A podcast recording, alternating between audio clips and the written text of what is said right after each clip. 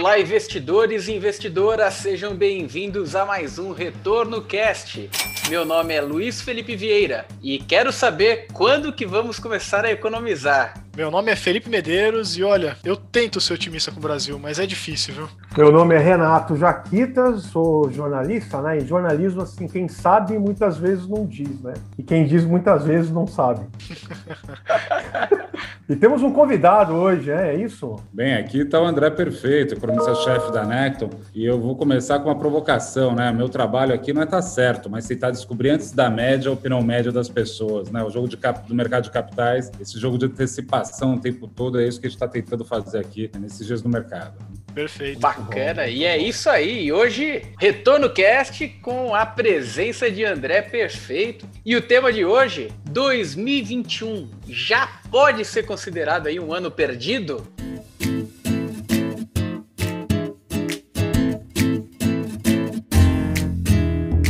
Aproveitando aí já a deixa, né, falando um pouco da contextualização econômica, é, a gente ainda tem percebido algumas, a, algumas questões é, que afetam diretamente o mercado, voltado à, à, crise e à pandemia que iniciou no ano de 2020. É, mas o tema que está bastante alta, André, é em relação à inflação, né? É, o cenário deixa alguns investidores bastante assustados, principalmente quando a gente entra no contexto do IGPM, que descolou muito em relação ao IPCA, né? Isso mostra o tamanho do impacto cambial aí na nossa economia. E a gente já queria utilizar da sua, da sua inteligência, da sua capacidade de síntese aí, para explorar um pouquinho desse assunto aqui para gente, sobre a inflação atual e o que a gente deve esperar aí para os próximos meses. Bem, vamos lá, né? De fato, né? O IGPM tem sido um transtorno aí no conjunto de preços. Né? A gente tem visto aí, foi divulgado recentemente, o GPM do mês de março, né? Ele não sub, ele subiu é, em 12 meses nada menos do que 31%. Né? A gente 31%. tem visto uma dinâmica de preço muito ruim no índice geral por conta muito dos IPAs. Né? Não que os IPC sejam, também não seja um problema. Só para explicar para quem às vezes não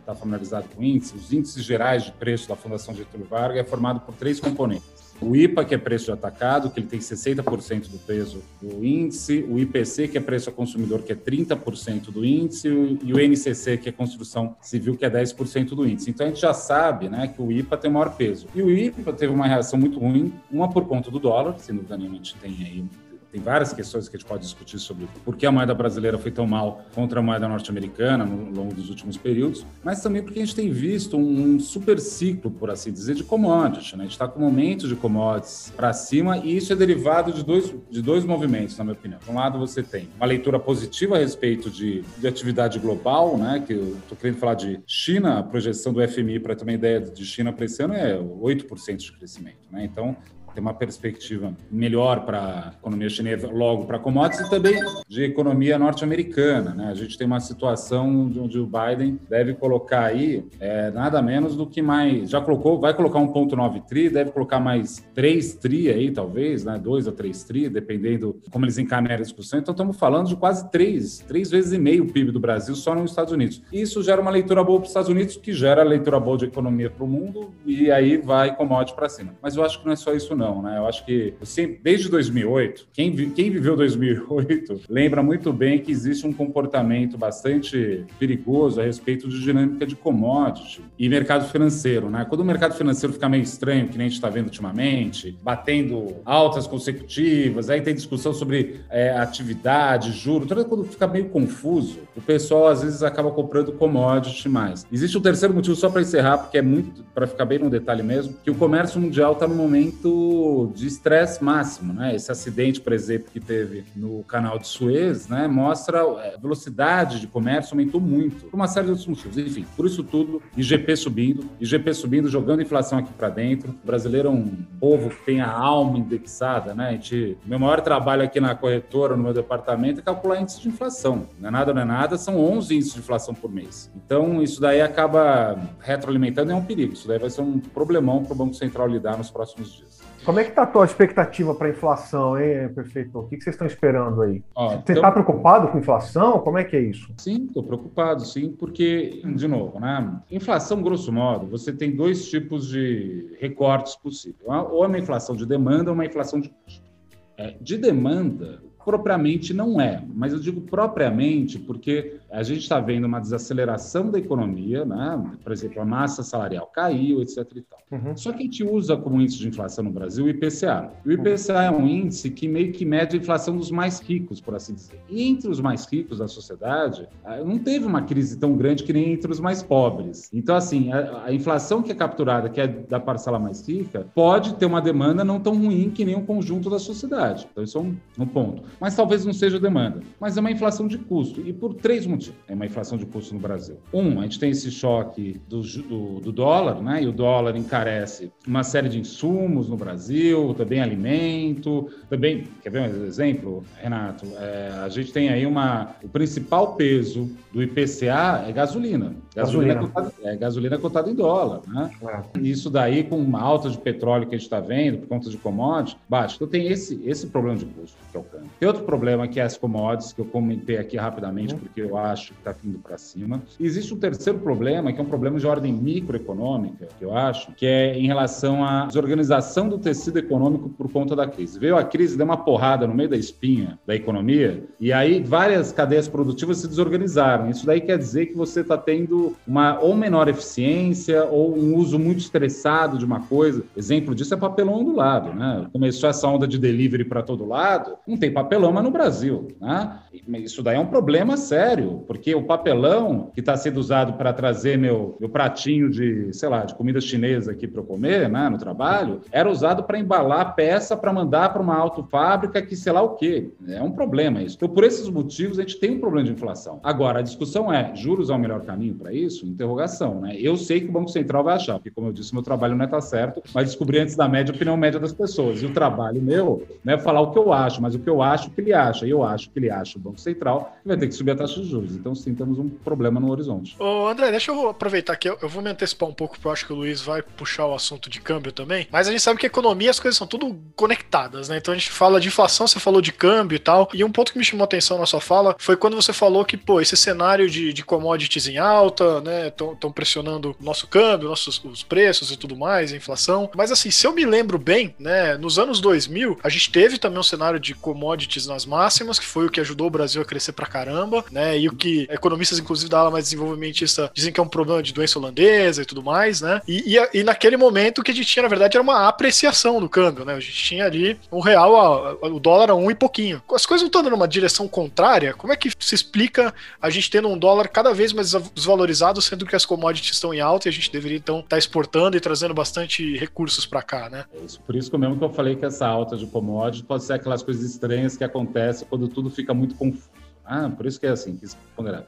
A respeito de doença holandesa, eu não concordo com essa hipótese muito, não. É bastante, é, eu acho, né? Tem pessoas muito sérias investigando isso, que pensaram isso. Enfim, não quero também entrar em nenhuma briga paroquial aqui, mas o que eu quero dizer é que existe aí uma discussão toda a respeito disso. O que a gente precisa ter aqui agora em mente é, é o que você colocou agora, Felipe, é o seguinte: existe um nexo causal entre um fluxo de dinheiro que entra no país. Se é verdade que o Brasil exporta commodities, isso quer dizer que a gente tem uma balança comercial forte. Tendo uma balança comercial forte. Isso implica dizer que entra dólar, quer dizer, entrando dólar, quer dizer que existe uma demanda maior por reais, logo o real fica forte, o dólar fica fraco. Então, como assim está acontecendo isso? Por que isso está acontecendo? Porque a gente tem que olhar as transações correntes como um todo, não só a balança comercial. A balança comercial é parte das transações correntes. E tem outros fluxos que talvez não estejam muito bem para o Brasil. Uh, por exemplo, na época do Lula, lá, que, né, que você teve uma, né, um momento bom de commodities, mas o momento era bom do país também. É, não era só, eu discordo agora data vênia, vou discordar agora da ala mais ortodoxa. Né? É. Ah, não, o Brasil cresceu por conta de commodities. Também não é bem verdade isso daí, não. A gente estava num momento bom, então isso aí gerava fluxo de investimento estrangeiro direto. Você tinha outros fluxos que vão para cá que trairia dólar também. Né? Então, é, o que a gente está vivendo hoje, do dólar, e a gente vai falar isso daqui a pouco melhor em detalhe, que o real está ficando fraco, tem a ver com motivos outros que não com a questão só do preço de commodities. Antigamente era uma relação bem estável, você pegava e regredia, tava, dava uma linha, assim, tava, tava super direitinho. Mas eu não sei se para 2020, 2021, sem dúvida nenhuma, tem outros fatores que eu acho que foram mais importantes. E a gente pode falar isso daqui a pouco. Não, mas é, é, é interessante esse, esse contexto, porque até olhando a questão da inflação, né? A gente, a gente sofreu bastante no ano de 2020. É, muita, muita gente falando que a nossa capacidade ociosa, a gente ainda não tinha nem atingido o pico dos problemas que tivemos lá no governo Dilma, já veio uma Covid ali, impactou mais a nossa economia e, e que, eventualmente, essa, esse nível de oferta estocado seriam suficientes ali para equilibrar a nossa inflação, mesmo sendo uma inflação mais voltada para a inflação de custos, né, de insumos, de, de produtos importados. Dado essa situação, você enxerga, André, que em, em algum momento essa questão do nosso estoque de produção, a nossa capacidade ociosa, ela, ela tem capacidade de, de reequilibrar um pouco dessa inflação e a gente não vê níveis absurdos ali, é, como, como algumas pessoas têm implantado, a ponto de colocar a taxa de juros a nível de 6, 7% para o final do ano, por exemplo? É, eu sou da turma dos 6%. Já estou achando isso, estou achando que ele vai subir já 100 pontos base agora. Né? Nossa.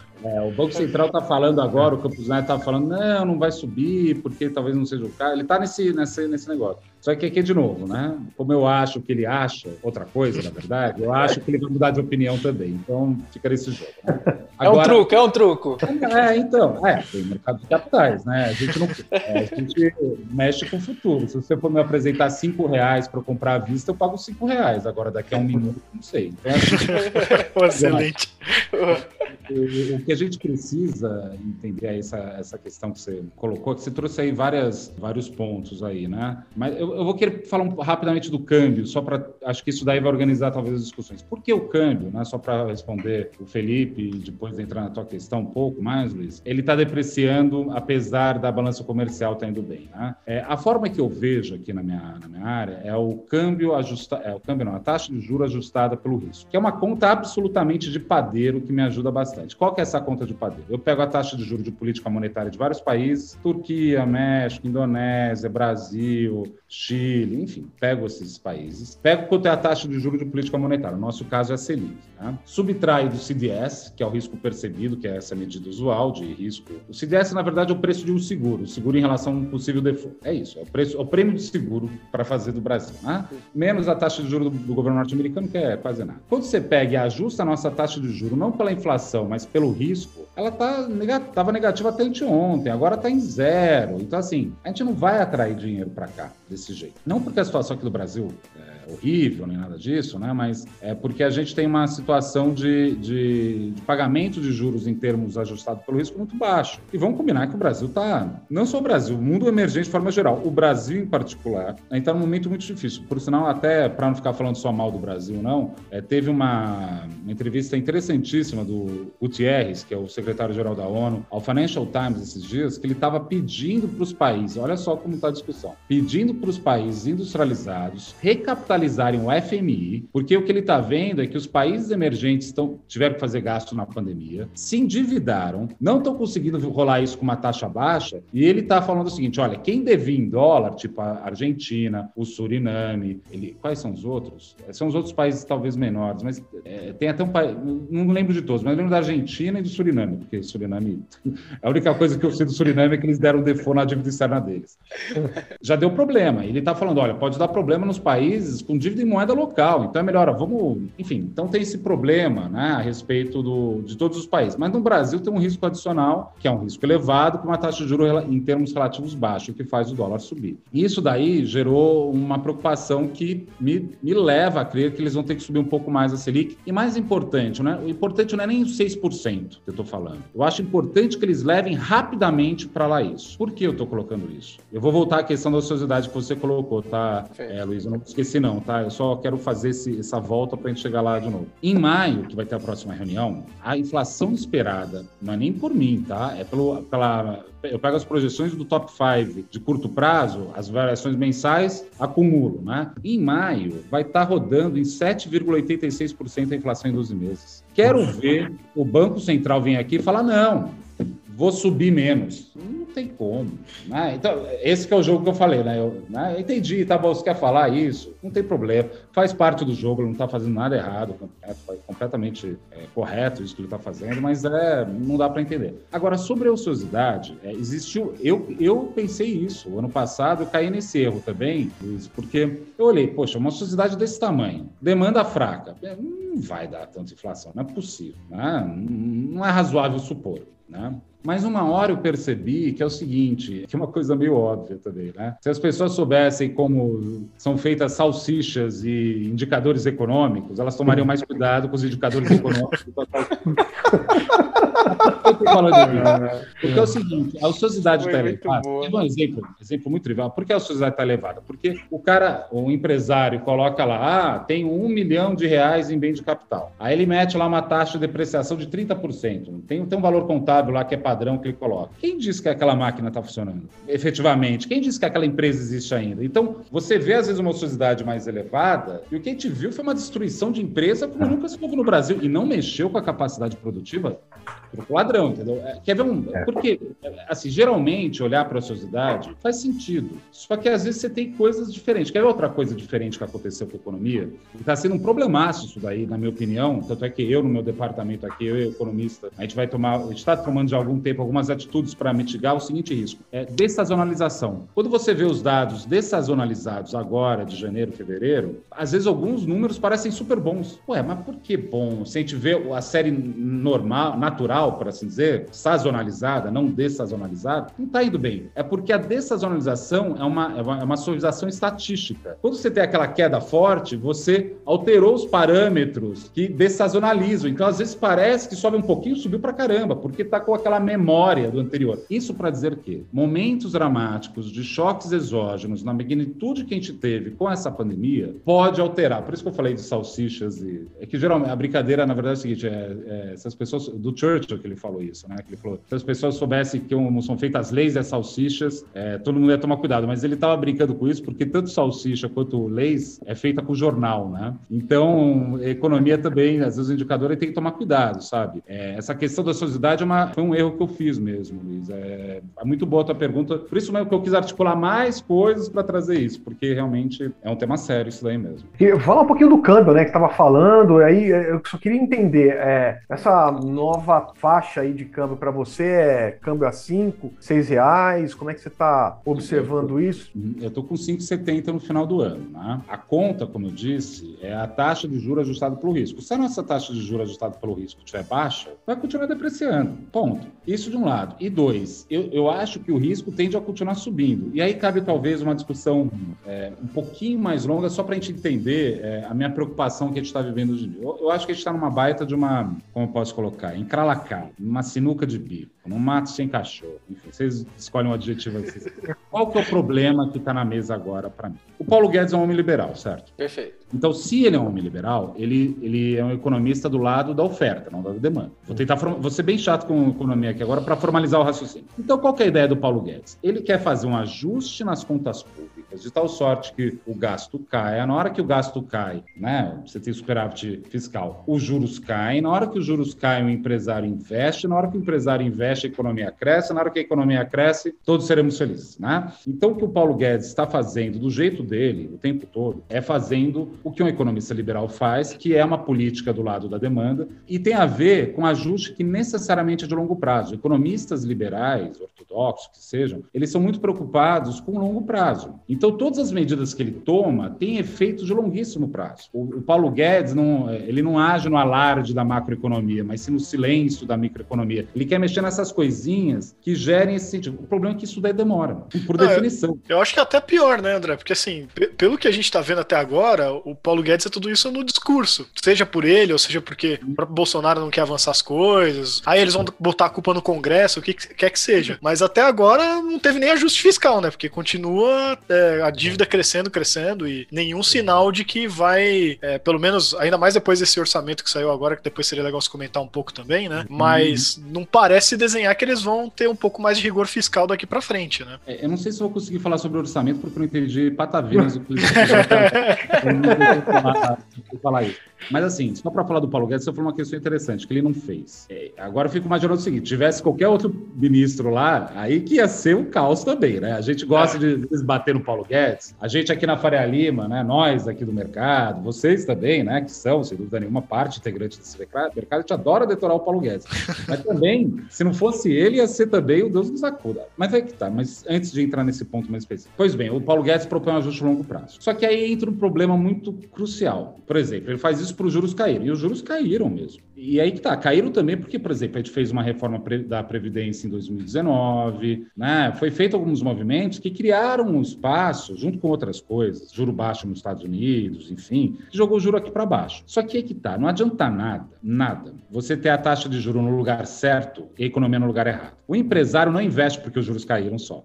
É condição necessária, mas não é suficiente. Se não tem demanda, desculpa. A taxa de juro pode ser menos 3. Se eu achar que eu, se eu investir eu vou perder menos 5, não vou investir. Né? Então a gente está nesse, nesse nó. E aí começou a acontecer o seguinte: o longo prazo não acontece e no curto prazo começaram a emergir alguns problemas. Exemplo disso: o presidente Bolsonaro, não vou entrar no mérito do estilo dele, né? mas ele, ele esses dias, ele, esses dias não, nesse ano ele fez, ele bateu lá na questão do Banco do Brasil, né? do BB, e depois na Petrobras. Olha só que dramático: ele é um político. Por que a gente paga o salário do presidente Bolsonaro? Bolsonaro? Tem um motivo muito prático. Ele presta um serviço para gente. Qual o serviço que ele presta para gente? O político, por excelência, é alguém que tenta dar, é, vamos dizer assim, organizar o sentido do conflito social ou as contradições que uma, uma sociedade tem. Ele tem que dar, né? Ele tem que organizar isso. Isso é um político. Para o bem, pro bem ou para o mal, eles fazem isso. Eles fazem isso de qualquer jeito. O presidente fez aquela intervenção na Petrobras. Mas por que ele fez aquela intervenção na Petrobras? Que nem foi intervenção, porque está rodando os frouxos o negócio do jeito que era. Né?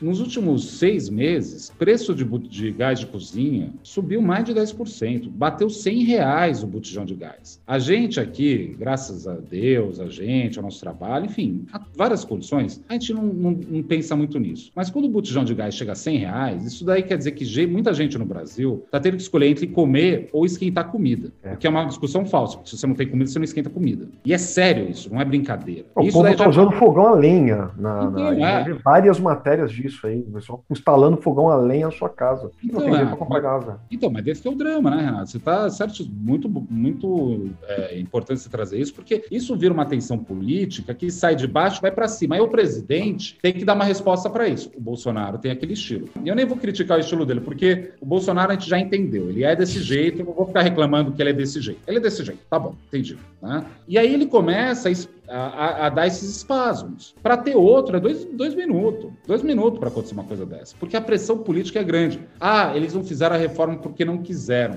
Eu até posso imaginar que o Congresso não seja, talvez, muito pró-reforma por uma questão de sobrevivência deles mesmos. Eu concordo com essa tese. Não estou aqui para passar na mão na cabeça do político, mas também não quero detonar tanto político. Mas não vou passar a mão na cabeça do político aqui agora. Mas tem uma questão que é o seguinte: imagina você, Felipe, você ganhou a prefeitura, sei lá, você virou prefeito de Araraquara, qualquer coisa assim. Ganhou lá 2000 2020 e fez 2021. Oba, né? No meio de uma pandemia, no meio de uma pandemia, sem renda, acabou o auxílio emergencial, hospital lotado, etc e tal. O que, que você vai fazer? Tanto o Felipe, o Renato, o Luiz. Vai pegar o teu telefone, ligar para o teu deputado em Brasília e falar, amigo, tá querendo me ferrar? Vocês estão querendo me detonar aqui, é isso? Aí o deputado vai falar com o senador, que vai falar com, a, com o líder do partido, que vai falar assim, e vai chegar no presidente e falar, amigo, você está querendo ferrar a gente? E é tão simples quanto isso. Ah, mas é porque isso é uma pressão política. Não tem jeito. É ingenuidade. Quer ver um negócio da Petrobras, só para entrar na discussão rapidamente disso? É, o Brasil é tudo 880, né? Latinos, né? Nós somos essa coisa que, ah, ah, não, PT tinha muita intervenção, vamos liberar. Agora vai ser totalmente liberal. Aí o que acontece? No período Temer, ele foi lá e deu um esculacho no Pedro Parente lá atrás por conta de greve de caminhoneiro, etc e tal. Pô, se a gente não fizer um negócio mais ou menos pensado, de três em três anos o presidente da República vai ter que vir ao vivo para esculachar o presidente da Petrobras. Custa fazer um negócio um pouco mais organizado. Mas, enfim, isso é uma discussão política que não é nosso trabalho pensar aqui.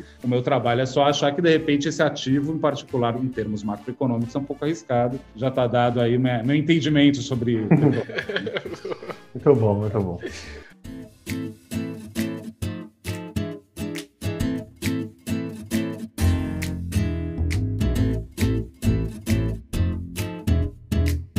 E eu queria explorar algumas questões relacionadas a perspectivas um pouco mais voltadas né, para perspectivas econômicas aí, é, já entrando inclusive no bloco 2, mas uhum. eu não podia deixar de entrar na, na perspectivas econômicas sem antes é, voltar um pouco esse contexto internacional que a gente uhum. chegou a trabalhar rapidamente aqui no, no primeiro bloco, mas a gente não entrou tão profundamente. É, já faz algum tempo que a gente vive um cenário de taxas de juros baixas ao redor do mundo, é, juros negativos ao redor do mundo, e isso tem feito muito economista ficar com o cabelo de pé, né?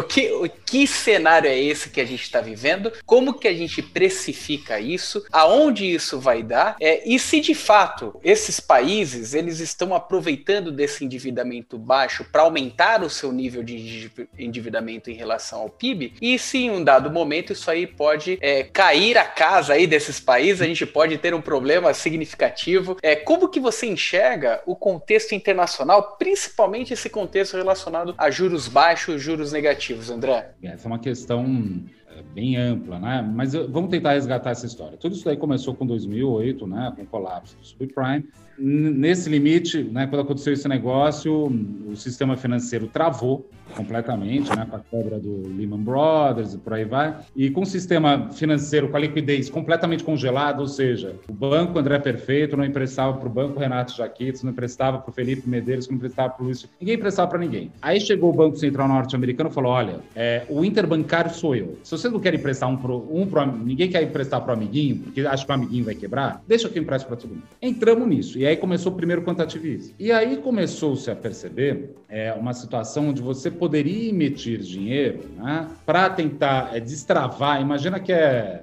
um cano entupido, né? Você está aumentando a pressão de água para ver se destrava isso, né? E começamos a gostar da brincadeira. A verdade é essa. E aí entrou num jogo também que começa a ficar complicado. Taxa de juros, só para quem não entende, vou falar rapidamente o seguinte: como funciona uma taxa de juros? Vamos supor que eu vire para você, sei lá, pro, pro Renato, fale, olha, daqui a um ano eu te dou 100 reais, quanto você me dá agora? Aí o Renato fala, quer saber, eu te dou 90 reais. Tá bom. Você vai ganhar 100 no final, você vai ganhar 10 sobre 90, correto? 10 sobre 90 é 11%. Vamos supor que eu vire, sei lá, pro Luiz agora, e fala assim: ó, daqui um ano eu te dou 100 reais, quanto você me dá agora? Poxa, André, sei lá, a situação tá meio estranha. Enfim, não, não quero dar 90, vou dar 80. Tá bom. Então, daqui a um ano você ganha 100, você vai ganhar 20 sobre 80, o que dá 25%. Então, repara o seguinte: quando a taxa de juro cai, quer dizer que o preço do título sobe, e o contrário é verdadeiro. Se a taxa de juro sobe, quer dizer que o preço do juro cai começou-se a fazer isso, né? Taxa de juros cai, taxa de juros cai, taxa de juros cai. O mercado não começou mais a operar a taxa de juros, mas só, só operava o título, né? Comprava porque sabia que a taxa de juros ia cair, então ia subir mais. Comprava porque sabia que a taxa de juros ia cair, então comprava mais. E todos os bancos, depois de um certo tempo, estava todo mundo cheio de título público, né? Porque você teve uma hiperemissão dos títulos públicos. Entrou isso no balanço do bancário. Agora imagina, Luiz, imagina se eles sobem a taxa de juros agora. O que vai acontecer com o preço dos títulos? Cair. Então, pode implodir por dentro os balanços. Eu quis falar tudo isso para falar assim, é uma encrenca desarmar isso, porque assim, você tem que aquela brincadeira, né? Quando acaba a música, você tem que descobrir uma cadeira para sentar, né? Se é verdade isso, Banco Central, os bancos centrais mundiais têm que descobrir um jeito de escapar esse dinheiro. Qual que é a esperança dos bancos centrais, é, do, do das economias do mundo? Que esse dinheiro escape para a economia. E aí, o próprio crescimento econômico vai limpando o balanço dos bancos.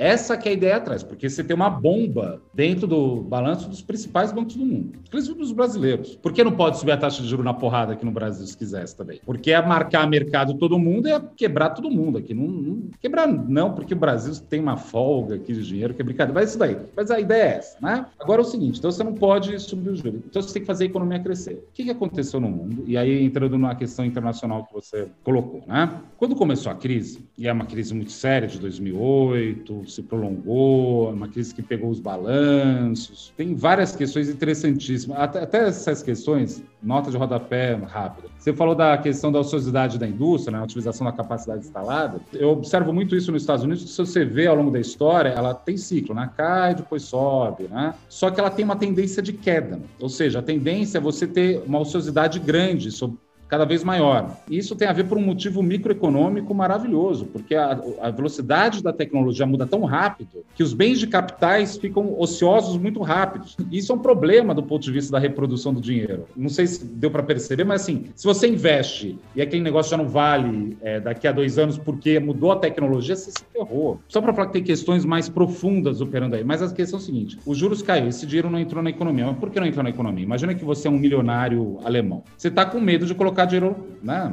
No mundo real. Aí o que você fez? Você correu para baixo da saia do Tesouro Americano, ou do Tesouro Alemão. Todo mundo correu para baixo da saia do Tesouro Alemão e Americano, e japonês, enfim. Que quando, faz, quando acontece isso, o pessoal compra título público. Na hora que compra título público, o preço dele sobe e os juros caem. Agora, o que está acontecendo é o seguinte: quando os juros caiu a zero, que nem aconteceu e está no zero ainda, é como se os capitalistas do mundo, ou os donos de dinheiro do mundo, estou falando em termos gerais, né, estivessem falando para Washington e para Berlim: olha, Washington e Berlim, eu estou com medo do futuro. Eu não sei o que fazer. Toma o dinheiro aí, depois a gente conversa. Caberia a Washington, Berlim, falar: ah, é, vocês estão com medinho do futuro? Dá aqui para mim que eu faço. Só que nenhum, ninguém queria pegar o dinheiro, os governos nacionais, e bater no peito e falar: ó, eu faço e arrebento, entendeu? A Alemanha não quis fazer, a França não quis fazer, a Inglaterra não quis fazer, os Estados Unidos com Trump não quis fazer, o Japão não quis fazer, ninguém quis fazer. Agora chegou o Biden e falou: galera, cola em mim que vocês passam dinheiro. O que, que eu vou fazer? Vou gastar 1,9 tri logo de cara e vou gastar mais 3 tri depois. Aí o cara que estava embaixo da saia do tesouro, né, com medo, falou: opa, quer saber?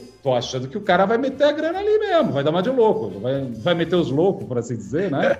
Vai meter os loucos e vai começar a fazer. Se ele vai fazer, eu tenho que ir antes, eu tenho que sair antes, porque se eu demorar para sair, o preço do título que eu comprei vai cair, vai queimar na minha mão isso. E é isso que está fazendo os juros de 10 anos subir, não é inflação, na minha opinião que é uma discussão grande isso daí também, mas eu não acho que é inflação, eu acho que assim, o cara falando o quê, eu vou ficar com ele, de novo, né? Dança da cadeira, né? Quando terminar a música, você tem que ter uma cadeira.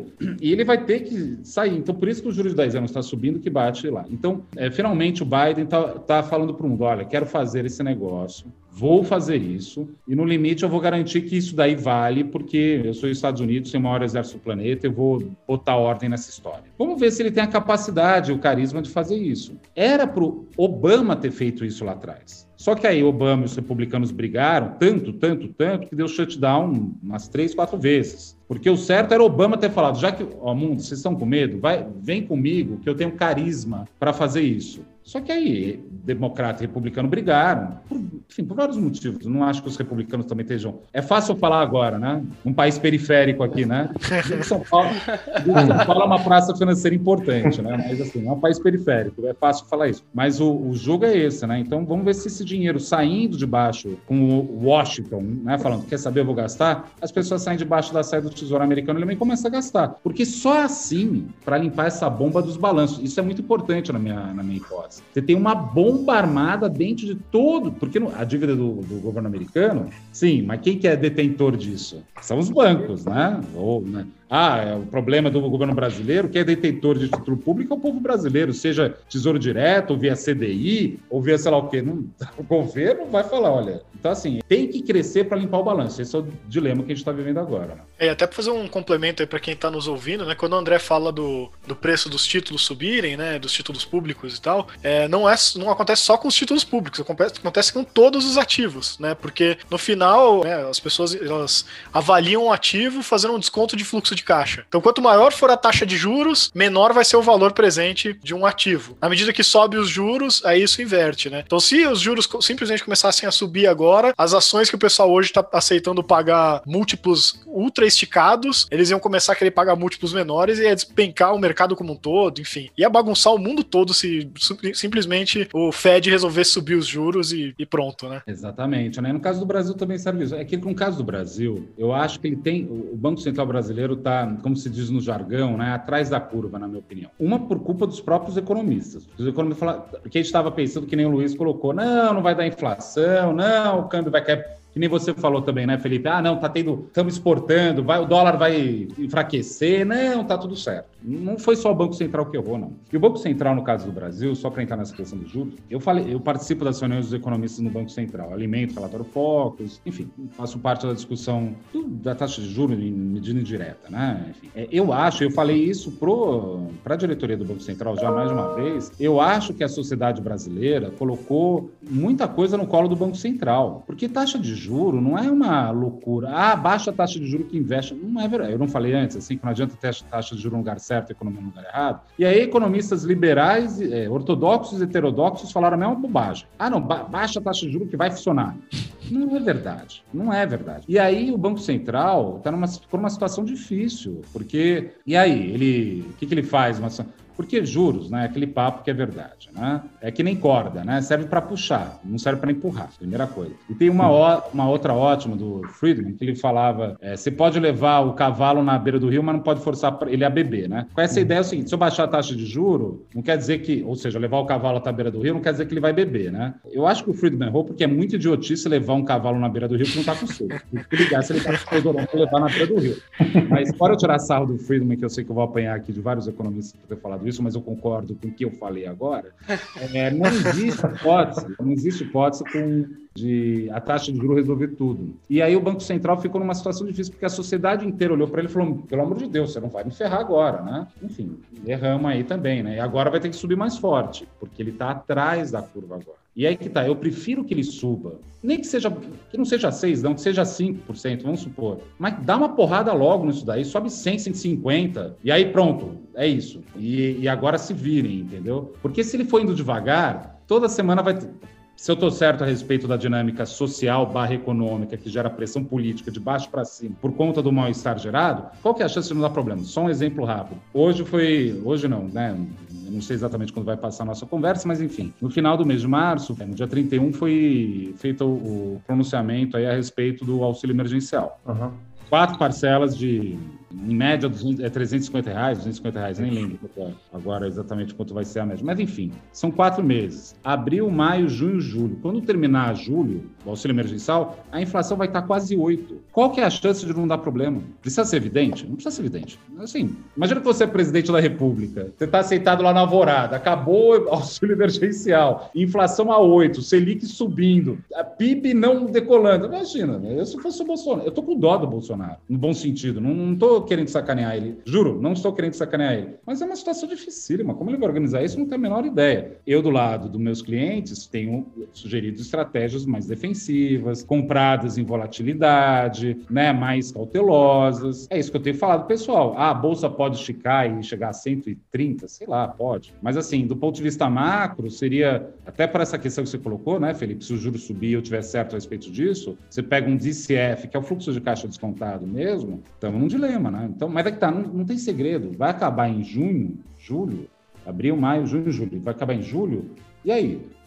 Um orçamento todo furado. É, só para pontuar aí que o prefeito falou, é, o programa é, são quatro parcelas, né? As, e as faixas aí vai são 150 a 375 reais, né? Começa agora aí o pagamento disso, né? Então é isso. É, a gente tá. A gente. Vamos entrar na questão fiscal agora, Felipe. Como é que tá aí a tua. Luiz, como é que tá a tua é, organização aí? É, é exa exatamente isso, porque a gente entrou no contexto internacional para uhum. agora a gente chegar no, no, no, contexto fiscal do nosso país, que é um tema também extremamente importante quando a gente fala de níveis de crescimento, né, André? É, se a gente não destrava aquela proporção de PIB necessário para investimento no nosso país e, e ele ser utilizado somente para pagamento de contas, a gente tem um problema gigantesco no nosso país, que é o, o endividamento grande uma perspectiva é, ruim né, para o futuro do nosso país e nenhuma perspectiva de crescimento. Né? Como que você enxerga hoje, o nosso país ele realmente é, melhorou, como, como a gente chegou a, a comentar, de Michel Temer para cá, algumas reformas importantes acabaram passando, é, mas não suficientes, né? É, dado também que a gente teve mais uma, mais uma complicação financeira agora com, com essa questão da Covid. Como, qual que é é a saída para o nosso país, André? Bem, vamos lá, né? O problema do Brasil, é, Luiz, da forma que eu vejo é o seguinte: o problema do Brasil não é falta de dinheiro, o problema do Brasil é falta de plano, né?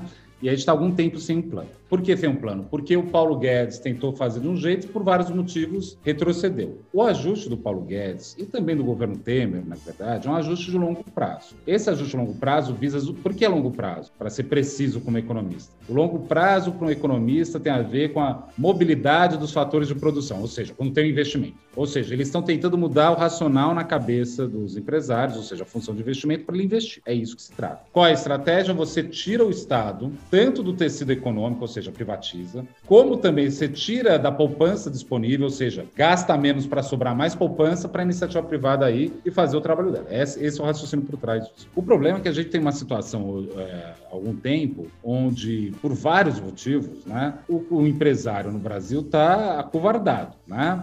E tem a ver isso com motivos concretos e subjetivos. Os motivos concretos, na minha opinião, tem a ver com uma demanda ainda muito fraca, problemas anteriores, por exemplo, de infraestrutura, né? Como eu vou fazer um negócio aqui se eu não tenho infraestrutura direito para mandar para lá?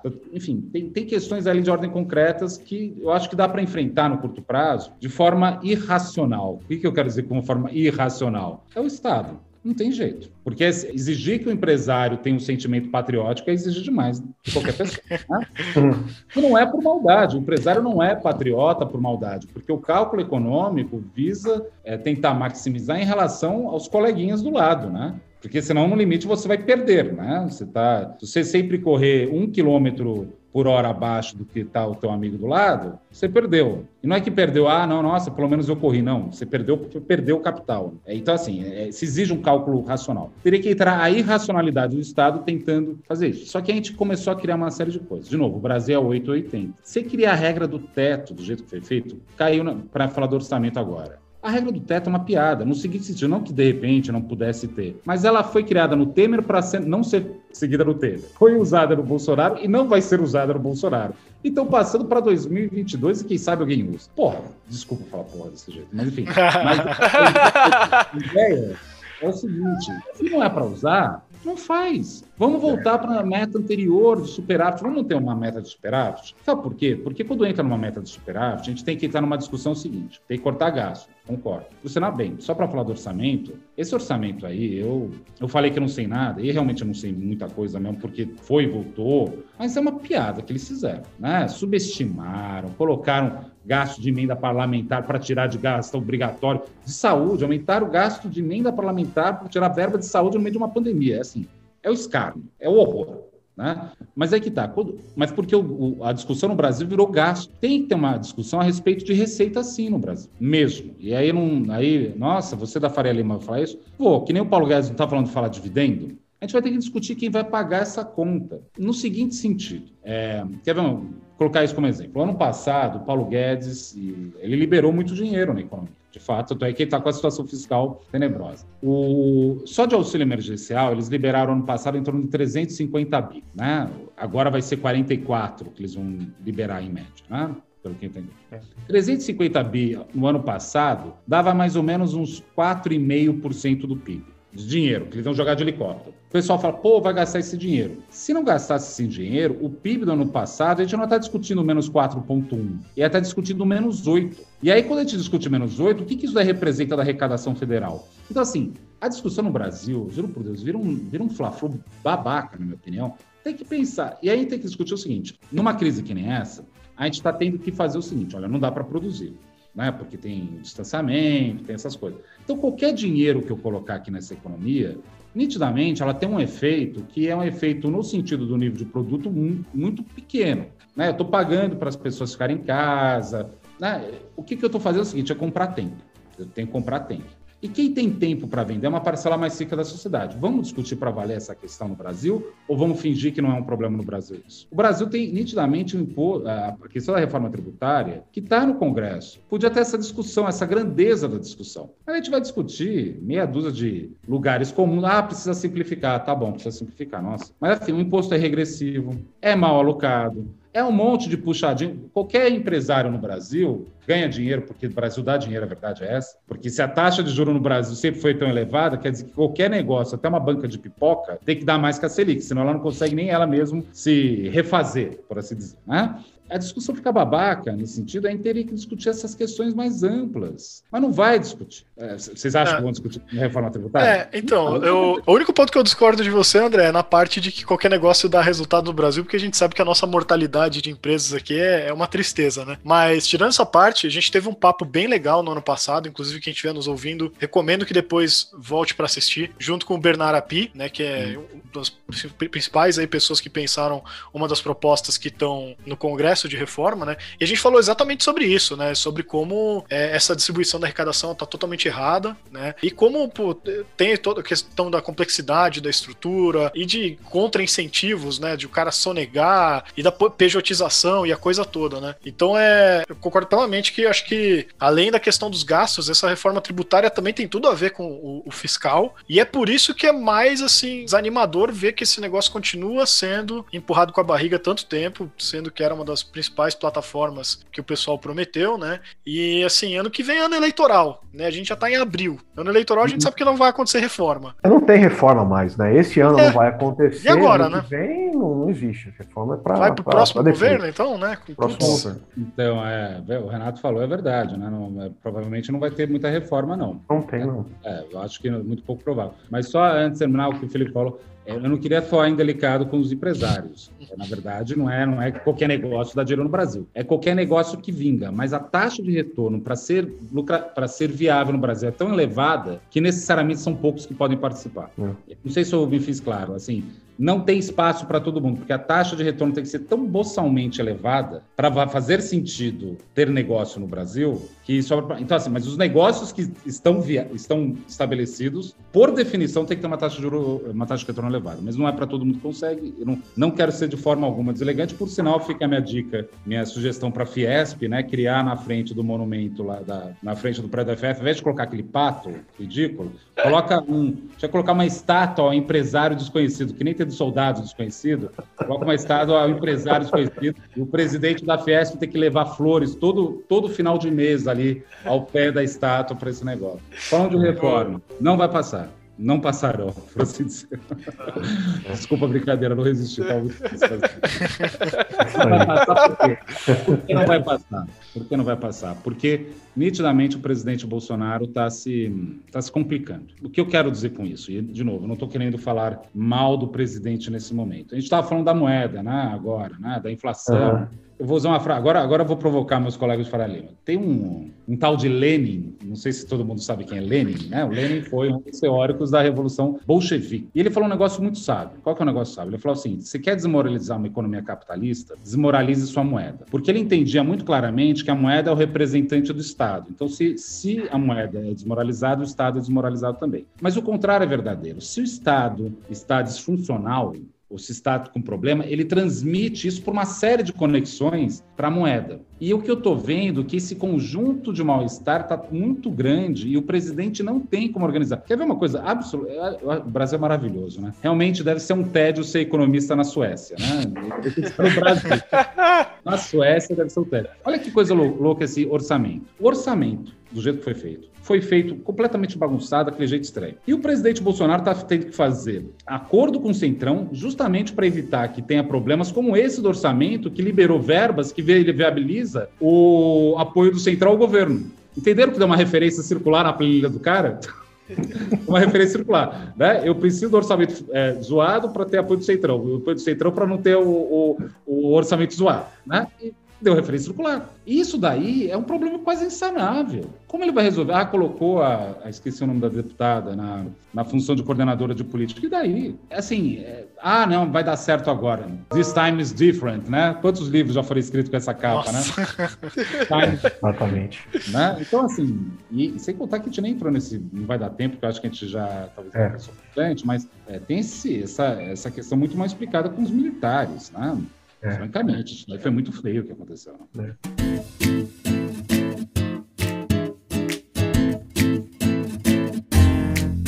indo para o terceiro bloco, pegando tudo é, é, isso que a gente trabalhou na questão econômica, macroeconomia, microeconomia, agora traduzindo para os investimentos. André, imagina aquele cara que, que entrou mais forte no, no mercado de renda variável, é, com a expectativa de crescimento, de repente tem um certo balde de água fria com uma expectativa que pode acontecer de uma alta de taxa de juros.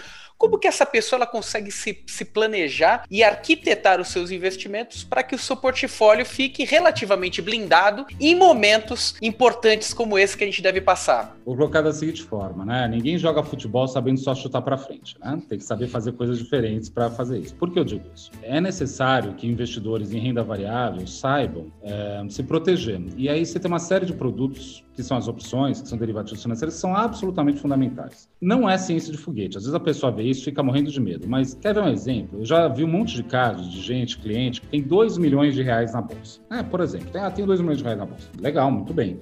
Aí o que acontece? Se, se o sujeito tem uma casa que vale 2 milhões de reais, ele acha absolutamente natural e até ficaria preocupado consigo mesmo se não fizesse um seguro de incêndio, se não fizesse um seguro de assalto, de roubo, etc e tal. E aí ele faz. Aí o cara pode aí o investidor pode fazer um seguro, que é comprar uma put, comprar uma, qualquer um seguro pro é, para esse patrimônio de 2 milhões? Ah, não, é caro. Enfim, o investidor tem que deixar de ser ingênuo. E, não, de novo, não é ser de. Nós, aqui na corretora que eu trabalho, na Necton, a gente tem uma mesa de produto de derivativo. É só sentar e conversar. Não, não vou ficar fazendo propaganda minha, não. Tenho certeza que as outras têm também. Senta e conversa. Vamos proteger um pouco. Isso é uma parte da coisa que é importante. Outra coisa é o seguinte: se eu tiver certo nas minhas hipóteses, não estou querendo dizer que a bolsa vai despencar, não é disso. Mas eu estou dizendo que vai continuar um clima de mal-estar, que a gente investigou vários pontos para chegar a esse. Vai ter um mal-estar. Isso implica dizer que a volatilidade pode estar elevada. Então, vale a pena algumas estratégias que se proteja ou que se beneficie até de volatilidade. Isso é uma outra estratégia possível. Existe um terceiro ponto, é o seguinte: os Estados Unidos não está colocando 2 tri, depois mais 3 tri lá, 5 trilhões de dólares. Vai subir Estados Unidos, não vai? Vai. Coloca um pouco de, de ação americana, sabe? De novo, não é que você vai acertar na mosca, voando, mas assim, em linhas gerais é isso pelo menos do, do, meu ponto de vista, eu não consigo ficar entusiasmado ainda, muito forte, e nem tem expectativa, que nem que eu disse, né? Minha opinião não é tá certa, minha opinião descobri antes da média, a opinião média das pessoas, eu não acho que a opinião média das pessoas vai migrar para uma coisa, nossa, agora foi. Então, se proteja. E não é difícil. Então, é, eu sei que o podcast aqui tem essa característica de é, educacional, né? no sentido de informar as pessoas a respeito de coisas úteis e práticas para elas. É muito simples. A questão de uso de opção. Para arrediar, você vai gastar dinheiro, claro que vai. Mas é que nem um seguro. Você gasta para não ter que gastar mais lá na frente. É tão simples quanto isso. Então, procure a tua corretora de valores. A B3 vai pagar um dinheiro para mim, né? Porque o que eu faço de propaganda de serviço dela é Mas, mas, é mas esse tema é muito importante e você que está nos ouvindo agora nesse podcast, é importante mesmo identificar se o peso, o acelerador que você pisou para o seu portfólio de renda variável está dentro das condições que você determinou para o seu portfólio, dentro da diversificação que você propôs. No final das contas, algo que também costumeiramente eu falo é nada vale o nosso sono. Se isso aí tira o seu sono, meu amigo, saia mesmo que ganhe menos, né? Nada vale a nossa saúde, nada vale o nosso sono. E como o próprio André falou, procure um especialista, procure seu gerente, seu assessor, para te dar os conselhos em relação à proteção. E de antemão, André, eu gostaria muito de agradecer a sua participação. Foi muito bacana o bate-papo. Acho que a gente é, aprendeu demais aí com diversos cenários distintos daqueles que normalmente são pontuados. E por conta disso, eu agradeço aí demais a sua participação, viu, André? Olha, eu quero agradecer demais a você, Luiz, ao Renato, ao Felipe, a todo mundo que nos ouve e reafirmar, apesar de todos os problemas, que eu sou entusiasta com o Brasil. Acho que a gente tem como sair disso a questão é uma discussão política, mas a gente vai enfrentar, né? E, e, é isso, né? O Brasil, como fala, né? O Brasil é maior que o buraco, né? Não consegue, é grande, né? Não cai no buraco. Às vezes a gente fica batendo ali na boca, ali, querendo cair, mas é,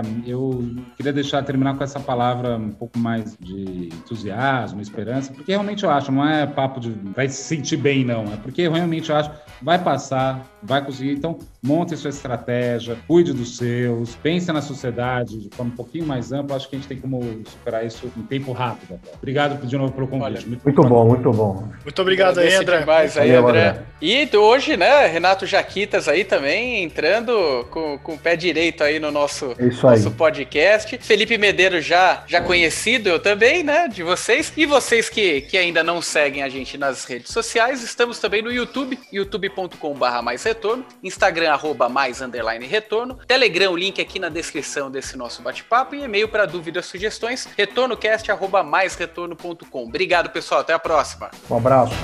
Você ouviu Retorno Cast.